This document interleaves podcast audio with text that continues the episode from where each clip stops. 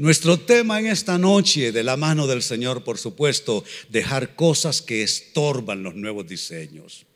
Siempre hay cosas en nosotros no, es, no, se trata de maldad, no, no, no estoy hablando de pecados, no, no, no crean que les vengo eh, eh, en ese plano. Sin darnos cuenta, de eso, de eso se trata, de manera inconsciente, también de manera involuntaria. Hacemos cosas, permitimos cosas, porque ustedes saben que uno se puede equivocar de comisión, que es hacer algo, o de omisión, que es no hacer lo que uno tiene que hacer. Entonces a veces sin advertirnos nosotros mismos ponemos estorbos y decimos qué pasa, ya llevamos, estamos en julio y yo todavía los nuevos diseños como que los tengo en embrión todavía que no logra eh, reventar aquella bendición. Bueno, quizá hay estorbos en tu vida y no se trata de Dios no es que Dios no te abre la puerta, es que tú te la cierras, que es completamente diferente. Así es que este es nuestro tema, dejar cosas que estorban los nuevos diseños de Dios. Y quiero leerles esta nota, escrita en oración para ustedes. Hay cosas de las cuales, amado hermano, se hacen costumbres, cosas de las que se hacen estilos de vida también. Y aún estando nosotros en Cristo, estando nosotros en la iglesia, se siguen haciendo esas cosas. Viviendo en diseños que no son para nosotros, que eran diseños quizá para otro tiempo en nuestras vidas, pero que no son diseños para esta nueva temporada. ¿Sabe qué hizo el Señor con nosotros, su pueblo, en esta pandemia? Cerró los templos, nos encerró en la casa porque Dios quería mostrarnos cosas de nuestras vidas, de diseños, estando en Cristo, estando en la iglesia, diseños que no son ya de Dios, diseños de vida que no son ya eh, lo que Dios quiere para nosotros y que estorban eh, la llegada del poder de Dios, toda clase de bendición y bienestar. Así es que a veces somos una mezcla Queremos lo nuevo de Dios, pero queremos lo viejo también, lo que estamos acostumbrados a hacer. Pero mire este texto poderoso que tengo para ustedes en esta noche. Dice la carta a los Hebreos capítulo 11, verso 27. Por la fe dejó a Egipto, se refiere a Moisés, por la fe dejó a Egipto. ¿Sabe? Parece una frase en el camino. Oh, sí, yo conozco la historia de Israel, que Moisés fue el libertador, salieron de Egipto. Seguramente eso lo sabemos todos. Pero deténgase a pensar. ¿Qué nos dice esa frase de apenas tres palabras? Corta frase, tres palabras apenas. Dejó a Egipto. ¿Sabe? Eso está indicando renuncia. Eso está indicando rompimiento. Eso está indicando cosas que dejar. Para Dios bendecir a Moisés, para Dios usar a Moisés, igual te quiere bendecir, hermano, hermana. Te quiere usar en tu escenario de vida, en tu trabajo, en tu casa, en tu proyecto de vida. Te quiere bendecir y te quiere usar. Pero quizá hay cosas con las que tienes que romper. Quizá hay cosas que, que tienes que dejar. Cosas a las que debieras renunciar. Entonces, volviendo sobre mis palabras, para Dios bendecir a Moisés y usar a Moisés, hay cosas que Moisés debe dejar. Dios le, le quiere cambiar algo a Moisés por dentro. Y entonces Dios le mueve a dejar Egipto. Por la fe dejó a Egipto. Ese es un cambio total. Es un cambio de vida. Es un cambio de costumbres. Es un cambio de relaciones. Dejó a Egipto. No temiendo la ira del rey. O sea que hay cosas que nos retienen, que nos intimidan, no temiendo la ira del rey, porque se sostuvo como viendo al invisible. Esta escritura me lleva a hacerles este comentario. De la misma forma que Moisés dejó a Egipto, soltando las costumbres, soltando el estilo de vida, soltando una manera de pensar, soltando una manera de hablar, terminando con muchas maneras de hacer y manejar la vida. Dejando todo eso, Moisés, todo lo que había aprendido en Egipto, él lo dejó. Está contenido en esa frase, dejó a Egipto. Y hermano, hermana, la palabra para ti en esta noche es que tú puedes dejar lo que estorba y lo que frustra los diseños de Dios en tu vida. Tú lo puedes hacer. No es verdad que no puedes. Que a veces uno se da disculpas a sí mismo. No, Dios sabe que soy débil. ¿eh? Y uno se, se da disculpas a sí mismo. No, Dios conoce mi corazón. Pero si Moisés dejó a Egipto, ¿qué clase de cosas te estorban a ti con las que debes romper? ¿Habrá algo allá en el trabajo? cómo te relacionas? ¿O es una cosa como más personal? ¿O es una manera de pensar? ¿Qué es? Eso solo tú lo puedes saber. Pues hagámonos esta pregunta a continuación. ¿Cómo dejar esas cosas? Esas cosas que estorban el cumplimiento de los diseños de Dios en nuestras vidas. ¿Cómo dejar esos estorbos, cómo hacerlo, cómo cortar con eso. Primera respuesta, según el texto leído, hazlo por fe.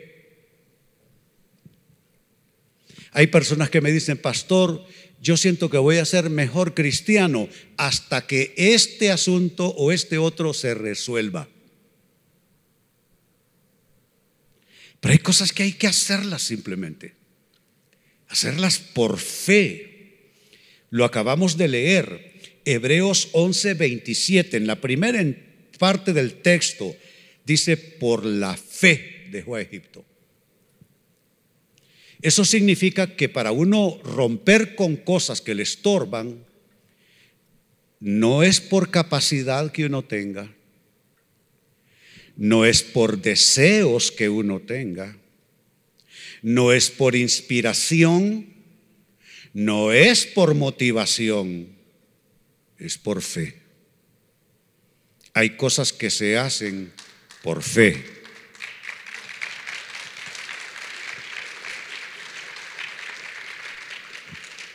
Cuando yo llegué al Evangelio tenía muchas conexiones con cosas que me iban a estorbar el proyecto de Dios en mi vida, en mi persona. Y eran conexiones fuertes, porque eran cosas que, en las que yo viví y estuve metido desde muy temprana, mi primera juventud, en mi adolescencia. Cosas fuertes que incluso me sacaron de casa y me modificaron toda mi vida. Pero lo que yo encontré es que uno corta cosas por fe. No es porque uno tenga las fuerzas, no es porque uno tenga la capacidad necesariamente. Si tú comienzas a decirte que hasta que puedas, que hasta que tengas la capacidad, que hasta que te sientas suficientemente fuerte para cortar con eso, ¿sabes cuándo eso va a suceder? Nunca. Es por fe. Mi comentario es este, hay cosas que solo se logran si se hacen estrictamente por fe obediente, porque lo dice el Señor. Punto porque lo dice Dios. Si lo has leído en tu Biblia, obedécelo por fe. Quizá no tienes las fuerzas, quizá no tienes la capacidad, no tienes la entereza, pero por fe puedes hacerlo. Por fe puedes hacerlo. Y qué interesante, dice, por la fe dejó a Egipto. Ese vocablo dejó es un verbo primario. Por la fe dejó a Egipto. Es el griego cataleipo. en los textos originales, ¿no? Ustedes saben, la Biblia fue escrita en hebreo, en arameo y en griego. El griego koiné, que es el griego que, que hablaba la gente del común, no el griego de los clásicos, no un griego eh, elaborado, eh, eh, intelectual, no, el, griego de la gente en todos lados. Pues en el griego del Nuevo Testamento, el vocablo que interviene en la traducción es el griego cataleipo, que literalmente es dejar algo abajo o dejarlo atrás, según sea el caso. Por implicación, cataleipo se puede traducir como irse o como abandonar. Dice que Moisés, por la fe, cataleipo, dejó, rompió, abandonó, dejó abajo aquello, lo dejó por, atrás suyo, siguió su camino, lo abandonó. Tú necesitas esa acción cataleipo en tu vida. Dios te ama, tú conoces del Señor, tú amas al Señor, pero necesitas soltar ciertas amarras, cosas que se han ido quedando. Puede ser algo en tu forma de ser, puede ser algo en tu forma de reaccionar a los problemas, reaccionar a la vida. Necesitas esa unción cataleipo de poder dejar atrás cosas en tu vida. Moisés lo hizo, tú lo puedes hacer también por fe. La segunda forma de respuesta, cómo dejar eh, cosas que estorban los nuevos diseños en tu vida, necesitas romper con todo control de Faraón sobre ti. Faraón no estuvo solo en los días de Moisés, Faraón está hoy día también estableciendo su poder sobre los corazones de las gentes. Faraón todavía, al igual que en los días de Moisés, intenta retener al pueblo.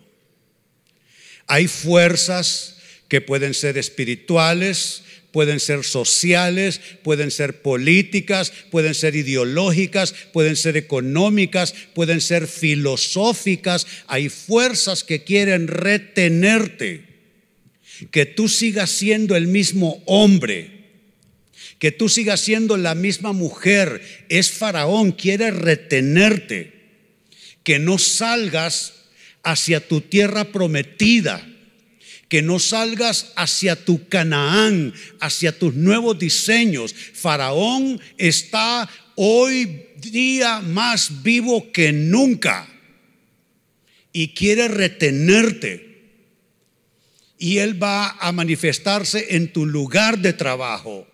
Él va a querer retenerte en tu vida familiar.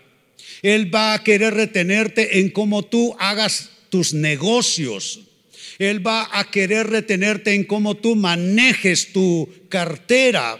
Él va a querer retenerte en la filosofía de vida que tengas acerca de muchas cosas, el valor de las cosas, lo que es prioritario, lo que no es, tu sexualidad, lo que sea. Faraón quiere retenerte. Esa es una noticia que tú debes entender. Faraón quiere retenerte. Moisés lo entiende. Moisés sabe que si se queda en Egipto no hay proyecto con Dios tiene que salir, tiene que ser expulsado de allí, tiene que ser catapultado de allí, si no, no hay proyecto. Hay cosas que te retienen y se tiene que romper esa ligadura, se tiene que romper ese control sobre ti. Tienes que romper con todo control de Faraón. Lo leímos, verso 27. Dice que dejó a Egipto no temiendo la ira del rey. Es claro el texto. No temiendo la ira del rey.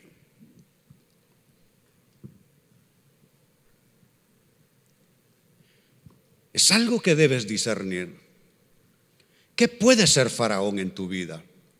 El faraón puede ser una relación que te controla, claro que sí. El faraón puede ser cosas que tú todavía haces para encajar bien en algunos círculos, en algunos ambientes. Eres creyente, Pero por no verte mal en ciertos círculos, amistades, compañeros de trabajo, vecinos, conocidos, familiares, socios de negocios, lo que sea. Como no quieres desentonar y verte como un hombre y una mujer evangelicón cuadrado a los ojos de las otras personas, entonces te amoldas a eso. Faraón puede ser todo eso. Una relación que te controla, cosas que haces para encajar bien en ciertos círculos por temor. Faraón puede ser simplemente indefinición en tu vida, en algún área, indefinición todavía. Cuando alguien está indefinido, entonces esa persona no se sabe, que sí, que no, no sé, lo he visto leyendo una Biblia, el otro día lo miré salir de la iglesia, pero, pero no sé. Cuando hay indefinición, y es una manera de Faraón controlarte. Así es que pregúntate, ¿en qué manera está metido Egipto en tu vida? ¿En qué manera está metido el Faraón en tu vida? ¿En qué manera está Egipto metido también en tus relaciones? en tus negocios, en tu trabajo, en tus amistades, en tu estilo de vida, en cómo tú te diviertes, etcétera. Tú pregúntate, ¿está Faraón metido al lado mío sin darme yo cuenta? ¿Está Faraón metido en mi corazón? Entonces, como segunda respuesta, hay que romper con todo control del Faraón sobre ti. Tercera respuesta, Respuesta final. La pregunta es la misma. ¿Cómo dejar cosas que estorban los diseños de Dios en tu vida? Debes aprender a sostenerte. Sostenerte, qué importante. No que otros te sostengan. Sostenerte tú, aprende a sostenerte. Aprende a sostenerte. ¿Y cómo puedes sostenerte tú? Hacer lo que hizo Moisés dice el verso 27 que Moisés se sostuvo como viendo al invisible. ¿Por qué dice viendo al invisible? Ah, es ver al que los demás no ven. Ver al que los demás no ven. Tus compañeros de trabajo no lo van a ver. Tus vecinos allá donde vives no lo van a ver. Algunos de tus familiares no lo van a ver, jamás lo van a ver. Puede ser que algunos familiares tuyos mueran sin poderlo ver. Tú tienes que ver a quien nadie más está viendo en tu escenario. Necesitamos el colirio de Dios sobre nuestros ojos y poder nosotros ver a Dios donde nadie más lo está viendo. Es lo que está diciendo el texto.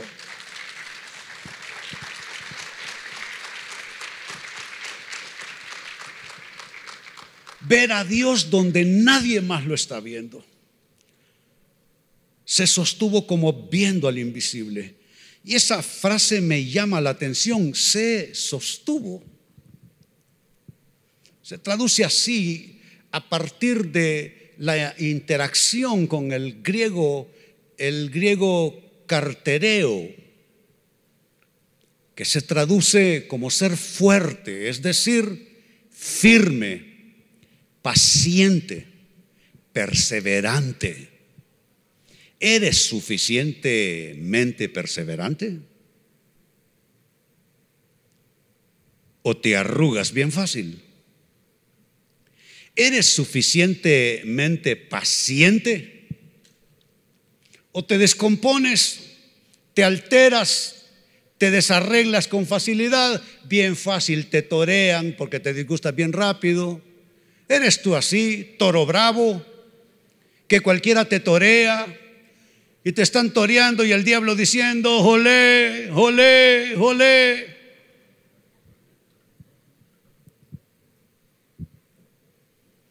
cartereo, ser fuerte, ser firme, ser paciente, ser perseverante. Pregunto en esta noche, ¿quién te sostiene? Dice que Moisés se sostuvo viendo lo que nadie miraba, viendo al invisible. Yo te pregunto, ¿en quién o en qué tú te sostienes o intentas sostenerte?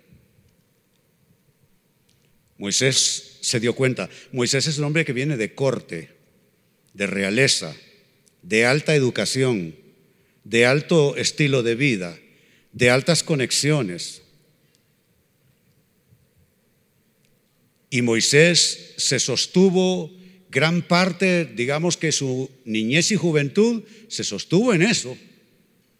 Quien yo soy, lo que yo estudié, lo que he logrado, mi capacidad, unos buenos cartones pegados en la pared. Moisés, como cualquier ser humano, se sostuvo en eso una temporada. Y sosteniéndose en eso en una temporada, hasta le metió mano a un egipcio y lo mató. Y quiso ponerse de santurrón como juez entre dos hebreos que se estaban peleando entre ellos.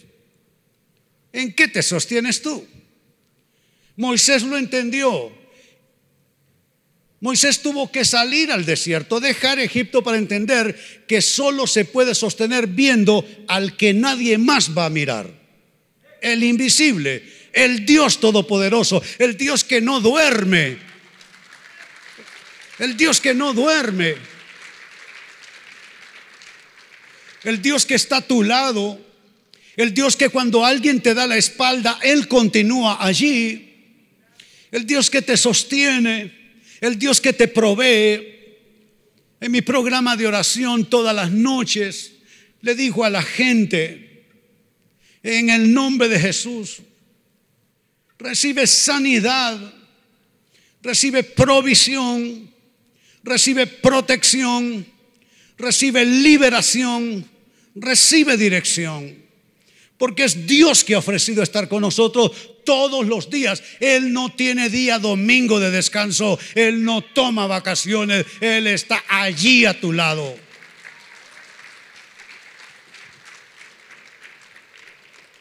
La gran pregunta, ¿dónde te estás sosteniendo? La pregunta es, ¿será que has escogido mal tu sostén? ¿Será que has escogido mal tu soporte? Tienes que sostenerte en el invisible.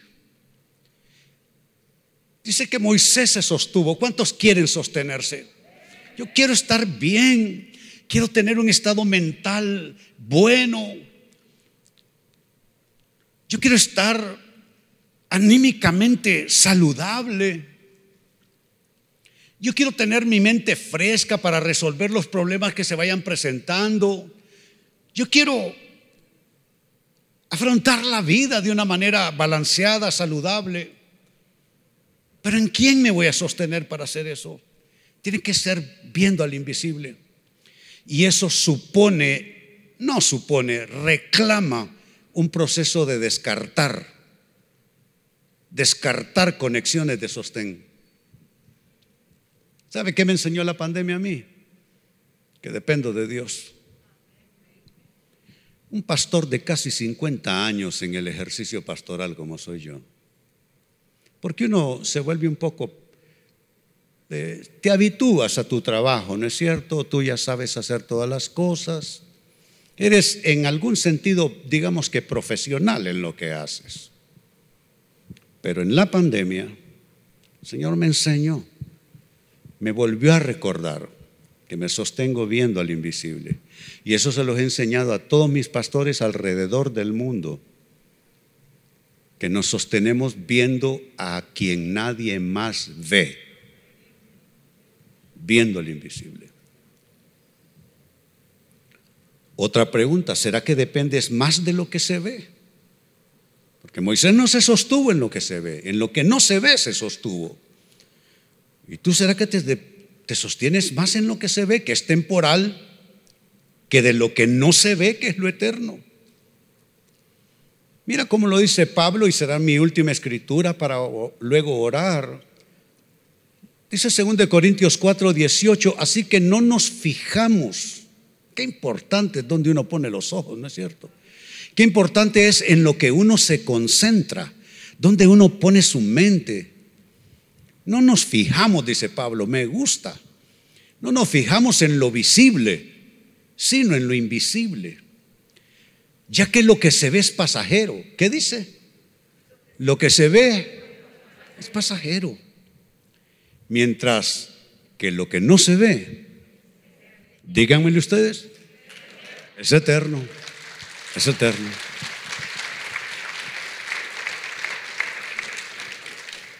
Muy bien, vamos a orar puestos en pie. ¿Cuántos han oído a Dios en esta noche? Qué bueno, bendito Dios. Sea Él tu fortaleza, hermano. Sea Él tu fortaleza, hermana. Nunca dudes que Él está contigo. Él está contigo y punto, se acabó. No hay discusión ya sobre eso. Ya no discutas eso. Él está contigo. Él no te pone traba. Él no te está haciendo una lista de un montón de cosas. Él simplemente se subió a la cruz. Si solo tú hubieses estado en esta vida, en esta tierra, igual muere por ti. O sea, tú descansa en el Señor, gózate en Él, aprende a caminar confiado, aprende a estar sereno.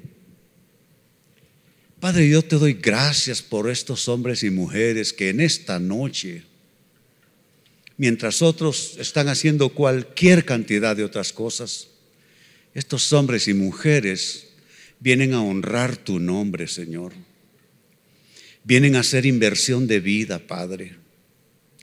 Porque vienen porque saben con quién en quién han creído. Saben quién les puede bendecir se llama Jesucristo. Él es el todopoderoso Dios, Él es el Shaddai.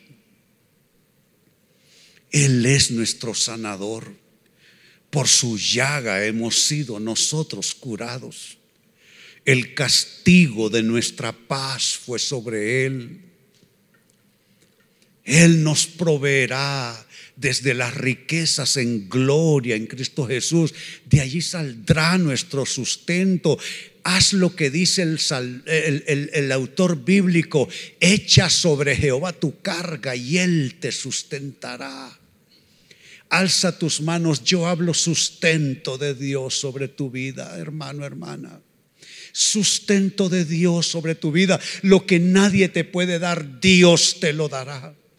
Lo que nadie te puede ofrecer, Dios te lo ofrece. Lo que nadie puede arreglar, Dios lo arreglará. Lo que nadie puede solucionar, Dios lo solucionará. La puerta para ti que nadie puede abrir, Dios te la abrirá. Él hace caminos en el desierto, Él cava cisternas en medio de la soledad. Y es verdad lo que hemos cantado muchas veces, sendas Dios hará donde piensas que no hay. Aleluya. Que se abran fuentes de bendición para tu vida que se abran fuentes de provisión para ti, hermano, hermana. Dios no te quiere con insomnio, preocupado, preocupada, deshonrando la fe, pensando en muchas cosas dificultosas. Dios te quiere honrando la fe, cortando con Egipto, viendo al invisible, confiando en tu Dios. Él no te ha dejado y no te dejará. Y te digo lo que cada noche en mi programa de oración le digo a la gente, Dios ha estado, Dios está y Dios estará en control de todo. ¿Qué tal si lo dices conmigo? Dios ha estado, Dios está y Dios estará en control de todo. Una vez más, Dios ha estado, Dios está y Dios estará en control de todo. Dale gloria al Señor Dale alabanza a Dios en esta noche. Dale gritos de júbilo, de, alegría. Él es el Dios de un pueblo alegre, de un pueblo que confía, que sabe en quién ha creído. Bendito su nombre.